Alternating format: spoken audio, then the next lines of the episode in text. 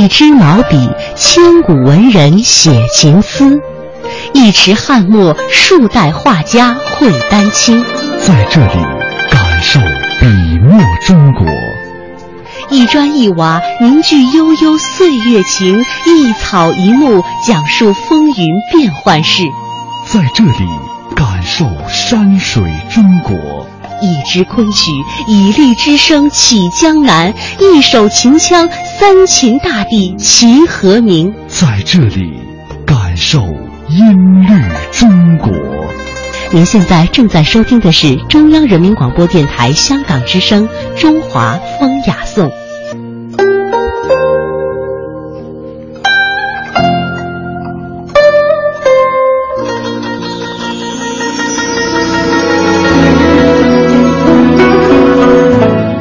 品中华文化精髓，颂华夏历代风雅。各位香港的听众朋友，大家好，我是谢哲。大家好，我是君阳。在今天的中华风雅颂当中呢，我们首先会和大家一起来了解一下诗仙诗圣李白和杜甫之间的友谊。不过呢，我们在每日一问当中，我们首先来了解一下古人把友谊都称作什么呢？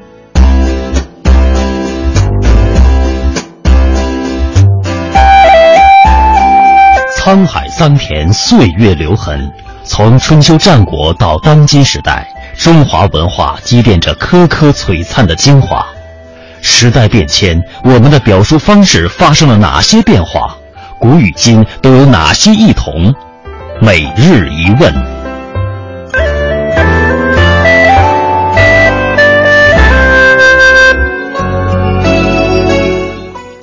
古人把友谊称作什么？看看这些名词，您是否了解？忘年交就是打破年龄辈分的差异而结为朋友。忘形交指的是异性之间的友谊。那君子交呢，指的是道义之交，也是指道义上相互支持的朋友。嗯，还有莫逆之交，是指彼此心意相通，无所违逆。还有文景之交，是指友谊深挚，可以同生死，共患难。呃，另外呢，还有这个贫贱交，贫贱交是贫困潦倒时候结交的朋友，啊，布衣交是彼此没有做官而结交的朋友，嗯，至交呢是友谊最深、不猜不疑的朋友，患难之交是同经历磨难而成的朋友，世交是指世宜世好泛指两家世代的交情，故交呢是指故旧旧交故人泛指有旧的交情。还有金兰之交，是指情谊相投的朋友，后来也指结拜兄弟；竹马之交呢，就是少年时骑竹马为戏的朋友，是指自幼相交的朋友；在世之交是与人父子两代都是朋友；金石之交比喻的是友谊牢固如金石般坚固的友谊；还有平息之交指的是往日结交的朋友；还有诗文之交是以诗文往来结交的朋友。肺腑之交是无话不谈、推心置腹的朋友；诗文之交就是以诗文来结交的朋友；款交是以真情相待的朋友。那接下来我们要呃为大家介绍到的李白和杜甫之间的友谊究竟是哪一种呃交往呢？究竟是不是属于我们刚才所说的这种诗文之交呢？啊，记住我们下面的节目。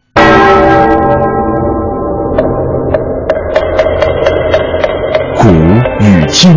文化碰撞，雅与俗相得益彰，与古人对话，和文化同行。这里是中华风雅颂。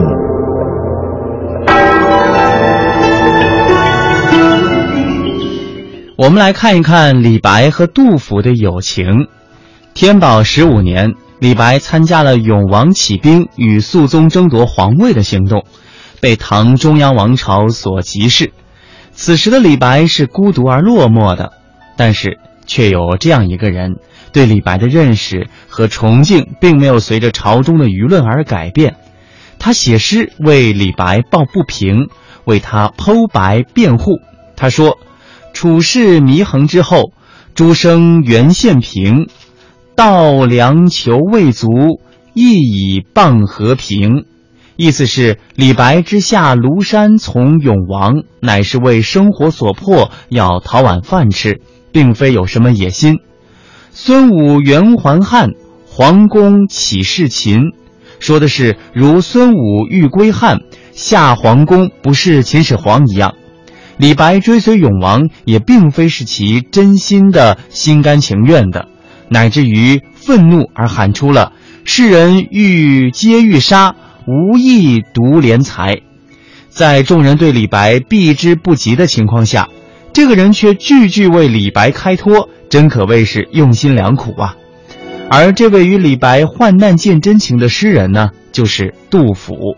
接下来的这段音频呢，是北京师范大学文学院的副院长康震教授为我们讲述的李白和杜甫的初相识。杜甫跟李白第一次见面是在什么时候呢？就是在天宝三载，公元七四四年。这一年，我们知道，李白在长安没有混出个名堂来，唐玄宗给了他一笔钱。他走了，向东边走，朝着洛阳、开封、商丘这个方向。那么当时呢，杜甫也在洛阳，他们的第一次见面就在这个地方。他们在洛阳见面，然后一起漫游梁宋。梁宋就是在开封和洛阳这一带地区。当时，李白四十四岁，杜甫三十三岁，还有高适。我们知道那个著名的边塞诗人高适，四十五岁也参加了这次漫游活动。这三个人呢，除了杜甫呢是三十三岁啊，还比较年轻，其他这两位都是正当壮年。但是心情不一样。李白呢，刚刚从政治中心出来，满心的抱负没有得到施展，有些牢骚。杜甫呢，人生道路还没有完全展开，对前途呢充满了希望。高适呢，也是一门心思想要在政治上打开一个通道，但是不管怎样讲，这三个人对前途都还充满了期望。正是这样一种共同的心理，使得他们的这三个人的漫游活动变得充满了朝气。那么，杜甫在晚年的时候回忆这次漫游活动，因为这三个诗人在后来的文学史上都是重量级的人物。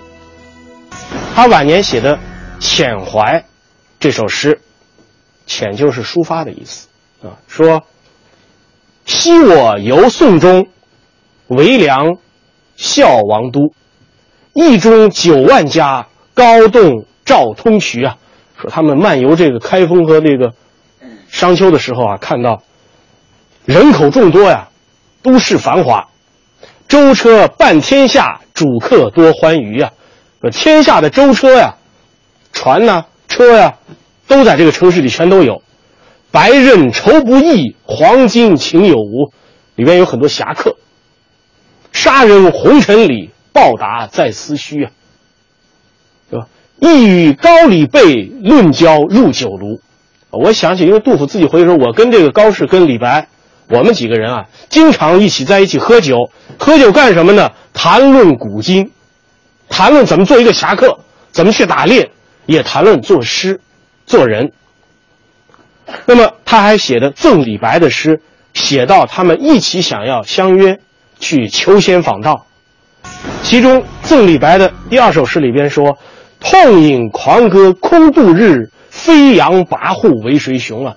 后来很多人都认为这是写李白的，其实就是写他们大家的，因为这样一种精神状态，他们三个人当时都有。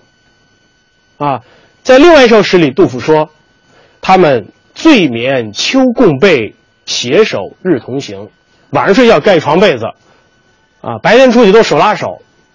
这是这么说，但就是说他们三个人啊，关系很亲密。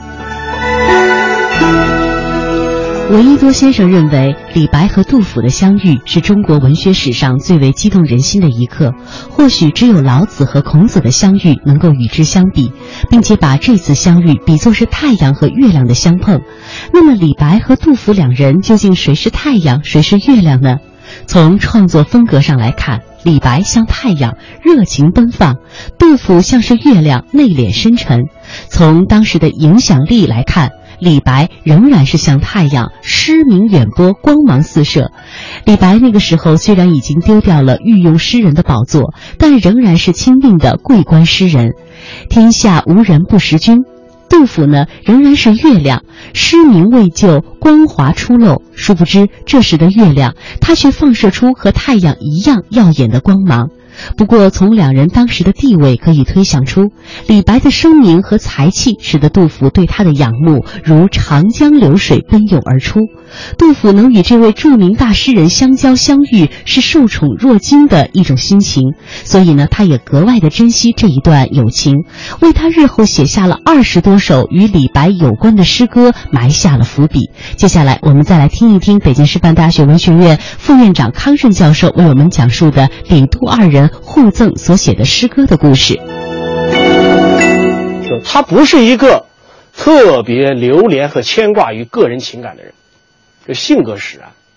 但是呢，他也有几首诗是给杜甫的，比如他在一首诗里边说：“醉别复几日，登临便池台。何时石门路，重有金樽开？飞蓬各自远，且尽手中杯。”他给杜甫写的这好几首诗，都是写他们分别的时候啊，他心里边非常的惆怅，很想能够再一次的重逢。同样的，杜甫写李白的这个诗啊，写的更是情真意切，而且他有好多诗，就像刚才说的“飞扬跋扈为谁行”，都成为什么呢？成为名句了。比如他在一首《春日忆李白》里边说：“白也诗无敌。”飘然思不群，清新欲开府，俊逸报参军。何时一樽酒，重与细论文？说什么呢？说李白写诗天下无敌，飘然思不群呢，不群，不跟你们一伙的，那诗是特立独行，像谁呢？就像南北朝的时候的诗人庾信一样清新，就像包照一样。写的非常的俊逸，什么时候我们才能在一起喝酒，重新细细的谈论，作诗论文，是吧？然后你像他这题目是“冬日怀李白，春日忆李白，梦李白，天末怀李白”，是不是？好多的这种题目都很相近，啊，很多题目都很相近，特别是后来李白倒霉了。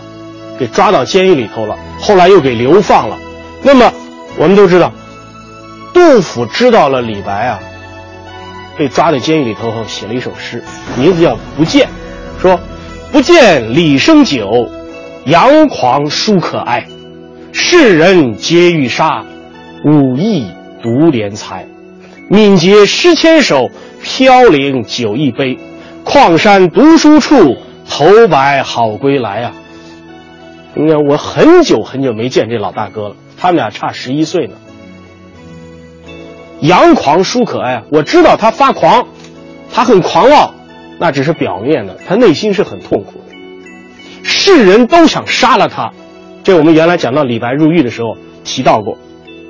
我非常的爱惜他的这个才，就这人才难得。他写诗非常的敏捷。啊，喝酒喝得多，可是这个人呐，不适合在这世间混，应该回到四川的大矿山去读书。所以最后说：“矿山读书处，头白好归来啊。”换句话说啊，李白对这个杜甫的情感，他更多的像是一个老大哥的这样一种心态，就是说，呃，我们两个关系很好，我也写一首诗给你，表现我们之间的情怀。但是呢，他不流连于此，因为对李白来讲，可能永远有更多的事情、更新鲜的事情在吸引他。毕竟他的朋友实在是太多了，每天都有更多新鲜的东西刺激着他的神经。可是杜甫的性格到底跟他不一样。杜甫一旦跟这个老大哥认识之后啊，心里边就放不下，所以才会写这许多的诗。在很多种不同的情况下，不同的时期都怀念他，而且我们读了这个诗以后，我们深深的感觉到，他真的是发自内心的希望李白能过得好，希望李白能真正施展他的才华。他这个情感啊，就和李白对他的情感不大一样，更加的深厚，体察的更加的细致入微。尤其是他晚年写了一首诗，叫《记李十二白二十韵》，这诗写的很长。李白这在他整个家族排行里边是第十二，所以叫李十二白，二十韵。他这首诗写的很长，整个就是一个杜甫版的《李白传》，他把李白的一生，在这诗里边都写出来了。特别是前面有几句写的特别好，说昔年有狂客，号尔谪仙人，笔落惊风雨，诗成泣鬼神。声名从此大，古墨一朝深呐。那么这个就是说，像“笔落惊风雨，诗成泣鬼神”，我们知道这都是对李白的诗的一个很经典的评价。这些评价都是从杜甫那来的。所以我们说，我们觉得杜甫是真正理解李白的人，了解李白的人。他们虽然后来分开了，再没有见面，但是呢，杜甫一直很深厚的，以一种很深厚的情谊在关注着李白的行踪。那么这两位诗坛巨匠间的忘年之谊啊，是毋庸置疑的。杜甫对于李白诗歌的推崇，极大的扩大了李白诗歌的影响，而且对后人欣赏李白的诗歌指示了一个方向。虽然当时杜甫的名望不及李白，但是后人对杜甫诗歌的评价上升到和李白同样的高度。郭沫若更称。李白和杜甫是像兄弟一样的好朋友，他们在中国文学史上的地位就跟天上的双子星座一样，永远并列着，发出不灭的光辉。虽然两个人在文学道路上的追求与探索各不相同，却能够惺惺相惜，肝胆相照。李白是诗仙，杜甫是诗圣。先出世，李白一生都在做浪漫的想象飞行；圣是入世的，杜甫一生都在现实的荆棘和泥水当中跋涉。李白写幻想，杜甫写现实；李白写过往未来，杜甫写当今时事；李白写梦中世界，杜甫写梦中时分；李白写复杂为单纯，杜甫写单纯为复杂。李白进道，杜甫进儒。李白是传奇，杜甫是诗史。李白是天之骄子，杜甫是国之人杰。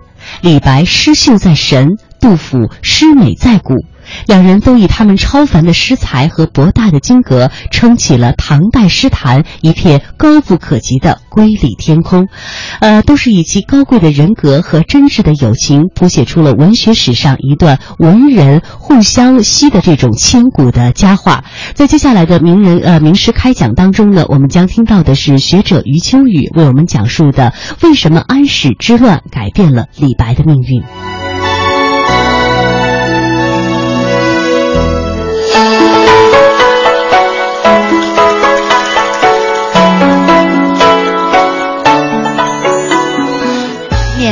课堂，轻松的环境，自由的时间。名师名师开讲。公元七百五十五年非常关键。陈寅恪先生讲，他把整个中国历史一分两半，不是把唐代历史啊，把整个中国历史一分两半，这是非常有见解的。这一年发生的那一年呢，呃，就是李白已经是。五十多岁了，五十四岁，那个王维已经五十五岁了，那么杜甫当四十几岁，就这样的一次变化，对这些人来说带来巨大巨大的命运的冲撞。但安禄山完全不知道他能够有力量把历史搞成两段，他是完全不知道。但这个事情是，呃，好像历史学家还没有人说这个事情有一点进步意义，根本根本谈不上了。他真是把一个中国人的好日好日子一下子断送了。为什么它是一个极坏的一件事情呢？我们从一个结果就可以用我们艺术的角度来想想看，就可以理解了。就是其他是非不管，就你起来的时候那种残杀普通老百姓的残酷程度，那就是根据记载那是非常惊人的，见人就杀，见城就烧。建房子就毁，基本上就处于这种状态，而且就那么短短的几年，安禄山被他儿子杀了，安禄山儿子又被史思明、安史之乱杀了，史思明又被史思明的儿子杀了，史思明的儿子最后自杀，在这个过程当中，史思明还思考过就是投降唐朝，呃，投降过了以后又是假投降，又倒回去，就是一群这叫做不知怎么回事的乌合之众。那么，他的突然起来，如果说让唐朝吃了一惊，这件事情是历史学家们研究的话，我们现在感感兴趣的是，让我们几个可爱的诗人一下子狼狈了，因为安史之乱以后，你像唐玄宗啊，他只能逃，因为长安被攻攻下来了，他只能逃。逃的时候，半路上还牺牺牲了个杨贵妃，这我们都知道。逃奔当中的唐玄宗，这要离离政的可能是没有了。所以这样的话，他一方面叫自己的一个儿子李陵啊，在江南，在扬州，啊，管着这一方的土地，啊，另外一方面，啊，在西北的他另外的儿子李亨，啊，来继位，呃，李亨把他看成太上皇，啊，这样的话。就是全国来反安史之乱，反安禄山，反史思明，他等有了一个精神上的象征。这几天呢，正是内地朋友的中秋小长假。中秋呢，是中华民族的传统的一个节日，中华民族自古也是一个爱乐的民族。花间一壶酒，独酌无相亲。举杯。邀明月，对影成三人。月既不解饮，影徒随我身。暂伴月将影，行乐须及春呐。我歌月徘徊，我舞影零。乱，心事同交欢，最后各分散。永结无情游，相期邈云汉。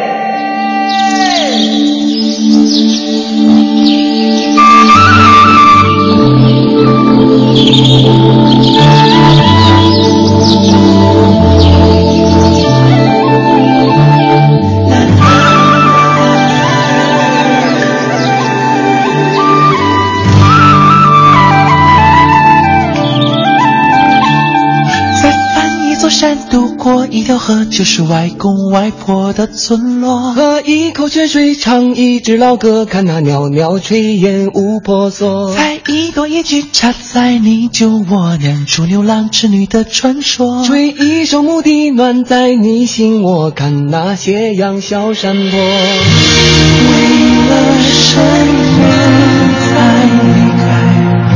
又为什像是永远能给我原谅的胸怀。有几个人犯过几个错，才明白自己想要的太多。有恨几个人伤过几次心，才了解为了爱要怎么做。一座城市又一个城市，才知道流浪的路。又一次坎坷，才懂得陶渊明先生的快乐。走山路过一条河，就是外公外婆的村落。喝一口泉水，唱一支老歌，看那袅袅炊烟无婆娑。采一朵野菊，插在你酒窝，念出牛郎织女的传说。吹一首牧笛，暖在你心窝，看那斜阳笑山坡。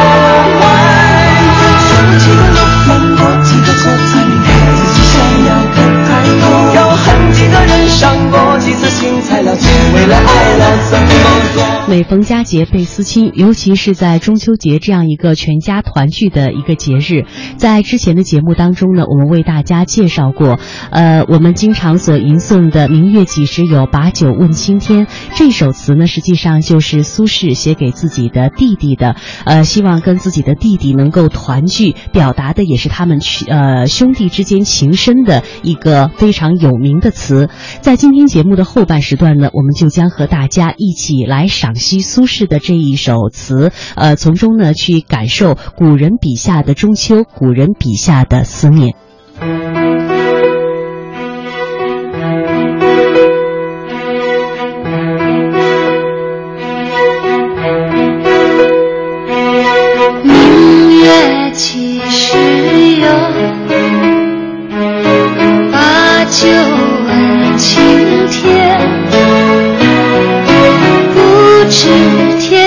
天上宫阙，今夕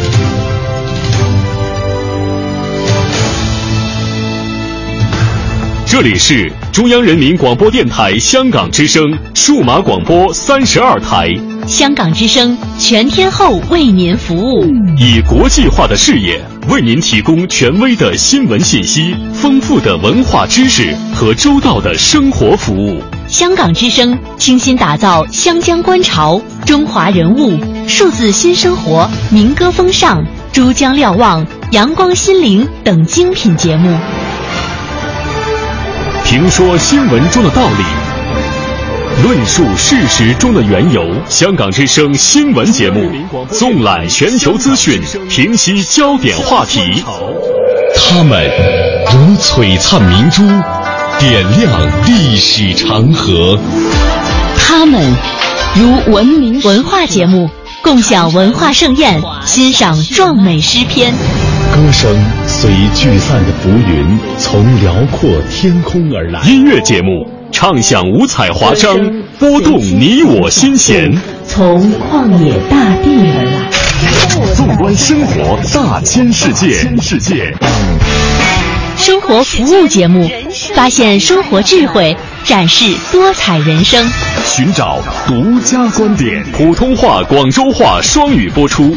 敬请关注中央人民广播电台香港之声数码广播三十二台。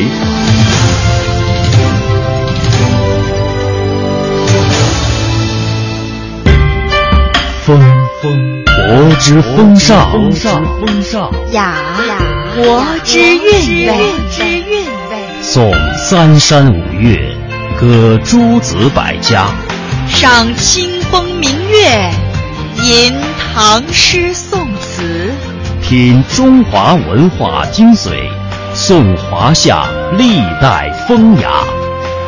中华风雅颂。《水调歌头·中秋》，周汝昌写稿。明月几时有？把酒问青天。不知天上宫阙，今夕是何年？我欲乘风归去，唯恐琼楼玉宇，高处不胜寒。起舞弄清影，何似在人间？转朱阁。依起户，照无眠。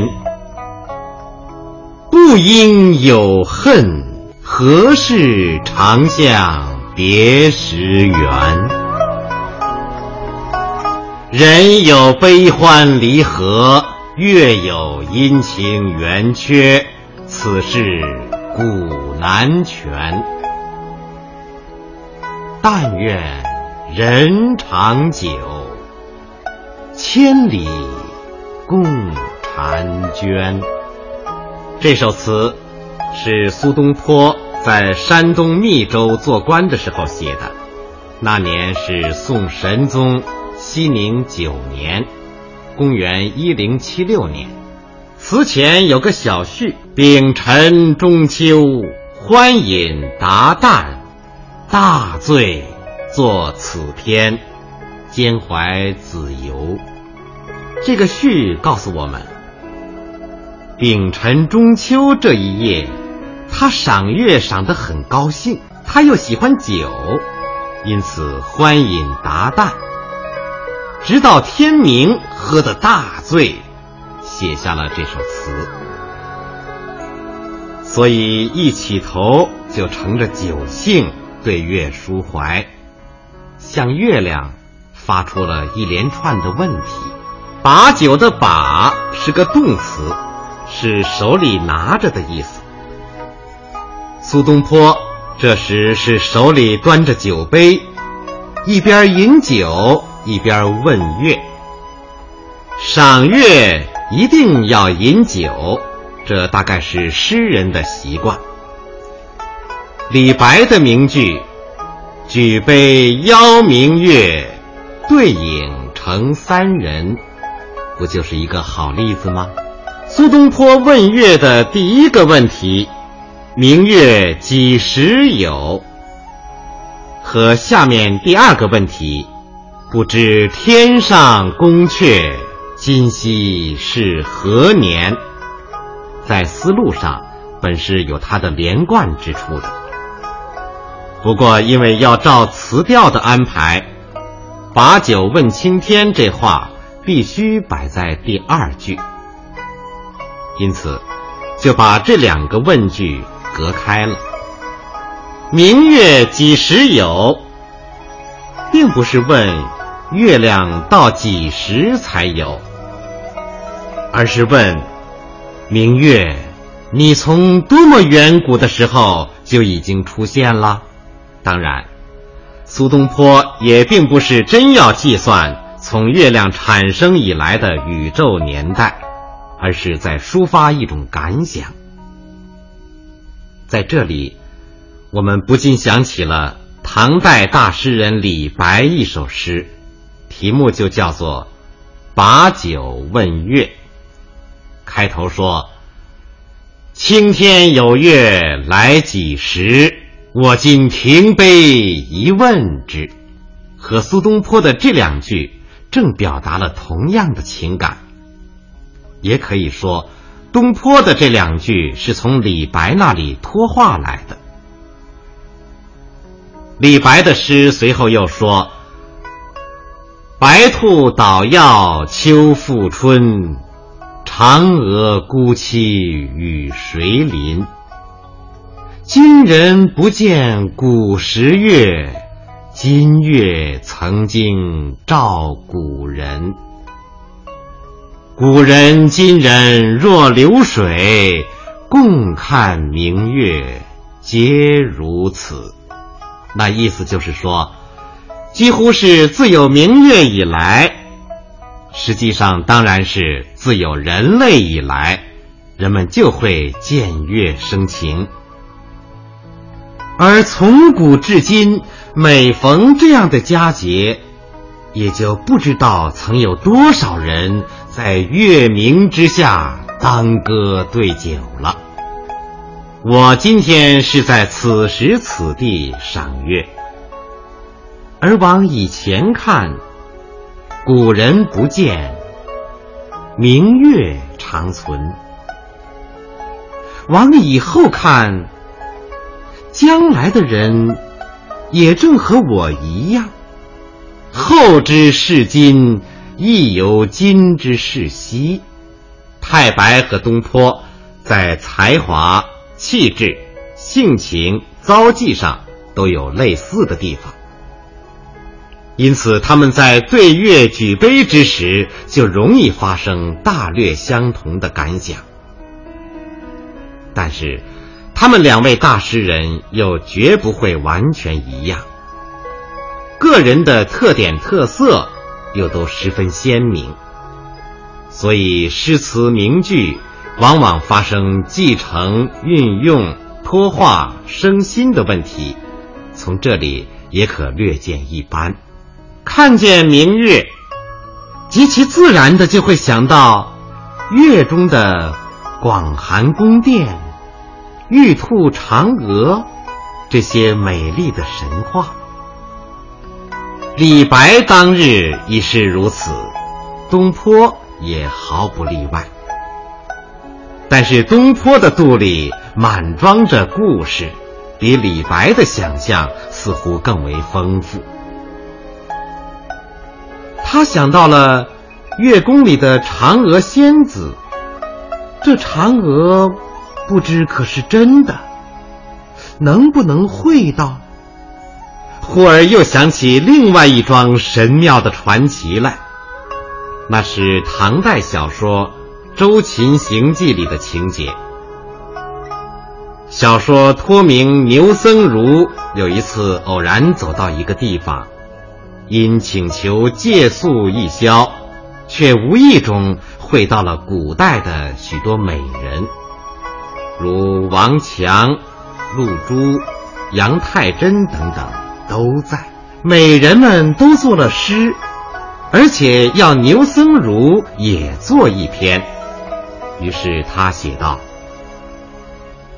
香风引到大罗天，月地云阶拜洞仙，共到人间惆怅事，不知今夕是何年。”由此，我们就可以知道，东坡诗里那句“不知天上宫阙，今夕是何年”。显然是和这段故事有所关联的了。所谓的牛僧孺的诗的末一句，本来又是运用《诗经》里面“今夕何夕见此良人”的词句，那意思实在的不是说天宫乐府的日历和人间不同，所以不知道今儿晚上是哪一天，而是表达了作者的极为惊喜的感情的话。犹如说：“今儿不知道是个什么好日子，有了这般幸运的遭遇。”我们必须了解这些联系，才可以懂得苏东坡的那句词的真意思。他的本意是说，今天晚上在乐府宫阙那里，不知是个什么美好的日子。以致使得人间都成为这样一个美景良辰，有这样的赏心乐事。正因为如此，东坡才接着说：“是否可以像香风引到大罗天那样，我也要乘风归去，到乐府里去看一下呢？那里真不知有多么美丽。”多么有趣呀！可是，他忽然又犹豫起来。到月宫去，那太高了。我在地上赏月，到夜深还有些寒意。如果到达那清虚广寒的月宫，那不知更会多么寒冷。所以还是别去，就在地上欢乐欢乐吧。不生寒的“生”字，也就是胜利的“胜”字，在这里应当念平声。不生，就是禁当不住的意思。月亮里有琼楼金阙，也是出于唐代小说《酉阳杂俎》里。东坡不用金阙，换上玉宇。这就减去了堂皇华丽的俗气，更能表现月亮的那种光明皎洁的境界。但是苏东坡并不甘心，他又进而驰骋他的想象力。从前代以来，人们总是传说，在月宫里大桂花树下，有许多素娥仙女，穿着高衣，挎着白凤。翩翩而舞，他想，你们在那种美妙的仙境里起舞，和我们人间的这些凡人因赏月光而歌舞，两下里比一比，不知道究竟有怎么样的分别。这就是这首词上半首最后两句：“起舞弄清影，何似？”在人间的语意，应当注意的是，古代用“何似”这个词语，一般都是把两件事物拿来对比，不要理解为哪里像的意义。天上何似人间，就是说，若论天上，倒不知比起人间来又是如何。并不是天上哪里像人间这种简单的话语。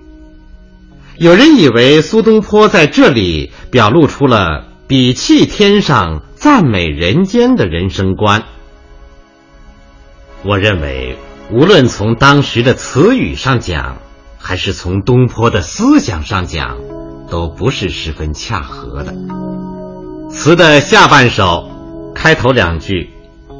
转朱阁，低绮户，便换了一副笔墨，一变而为深婉细致了。转，古时凡写光阴缓缓的、令人不易察觉的移动前进，都用这个“转”字。例如写更漏，写树影。都说转。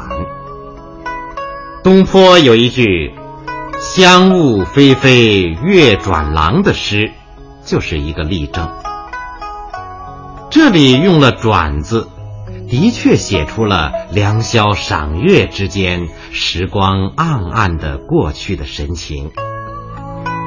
而接着又用了个“低”字，更见出月已平息，渐渐斜下去，没下去了。仅仅两个小字眼儿，经济之极，却传神之极。同时又传达了赏月人的心情。刚才是当歌对酒的兴高采烈，渐渐的。随着夜深，豪兴已经收敛，转入到一种深沉的思绪里面去了。诸葛就是红楼，起户是雕镂精美的窗棂格扇。这是说古代闺门妇女的居处。照无眠，只这一笔。便把皎洁美丽的月宫仙女和想象中的人间妇女都融合在一起了。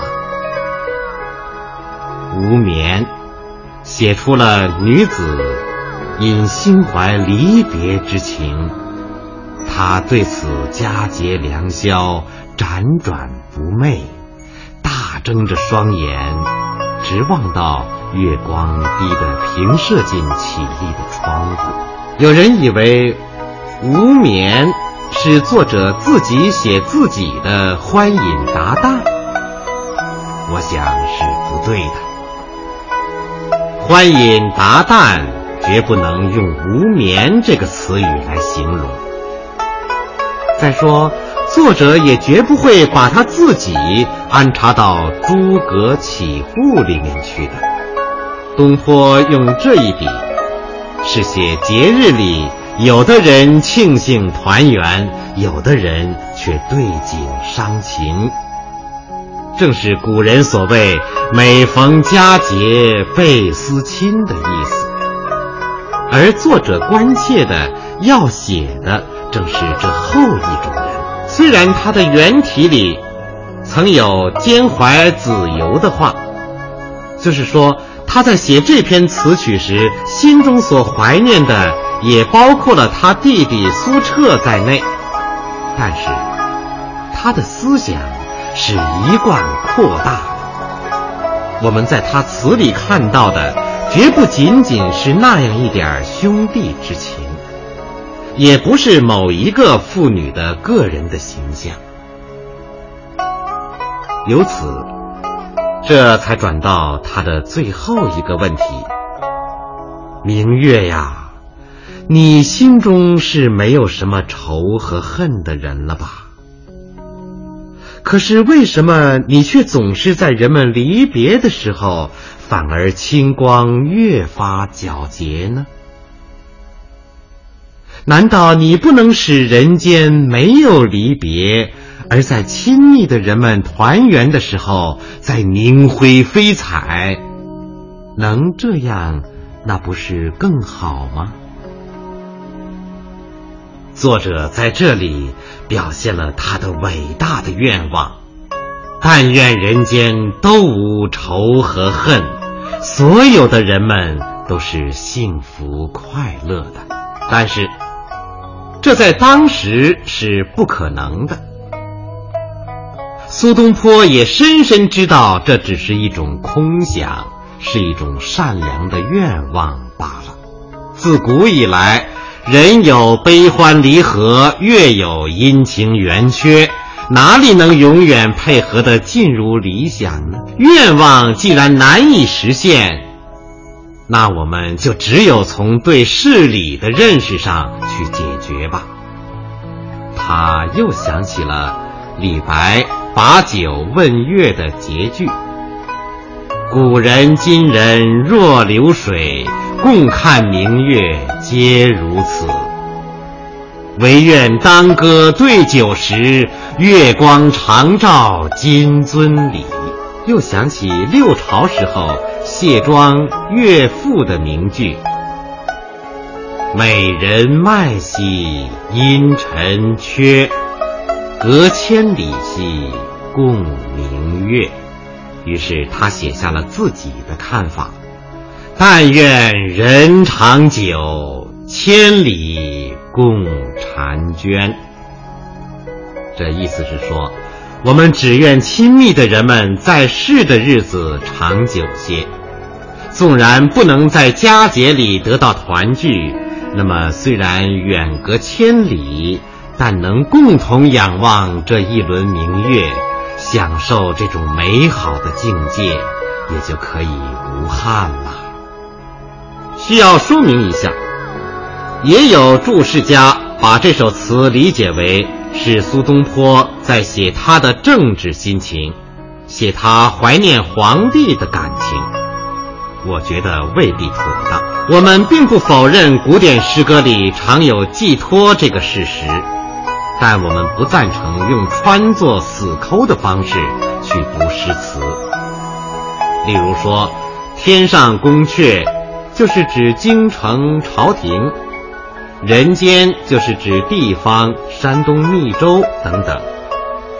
那样会把作者的感情和思想凝固化。狭隘化起来，那样看起来好像是在探索内容的意义，而实际上将无法真正理解一位伟大作家及其作品的精神世界和艺术天地。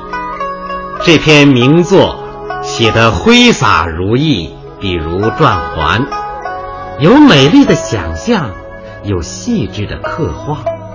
有豪爽的兴致，有深沉的哲理，四者交织为一，不单一，不肤浅，有情有味。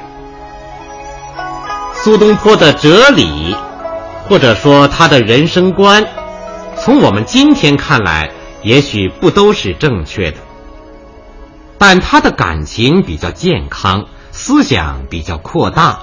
给人精神上和艺术上的享受，还都是舒畅的。他的豁达的气量和乐观的精神，也给读者以安慰，以鼓舞。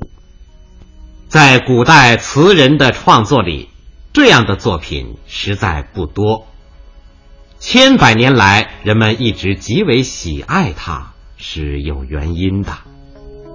在《水浒》那样一部通俗的小说里，写到中秋，也都想到苏学士这首名作，拿它作为艺术上的配合托衬。这一名篇不但为我们中国人民历代传颂，而且也为我们的邻邦日本朋友们深深喜爱。在许多吟唱中国古代诗歌的场合，他们特别欣赏东坡这首《中秋水调》，由此可见，大诗人苏轼表现在这首词里的文学成就、艺术生命，是历久长存、超越国界的。下面，我们再把这首词朗读一遍：明月几时有？把酒问青天，不知天上宫阙，今夕是何年？我欲乘风归去，唯恐琼楼玉宇，高处不胜寒。起舞弄清影，何似在？人间转朱阁，低绮户，照无眠。不应有恨，何事长向别时圆？人有悲欢离合，月有阴晴圆缺。此事古难全，但愿人长久，千里共婵娟。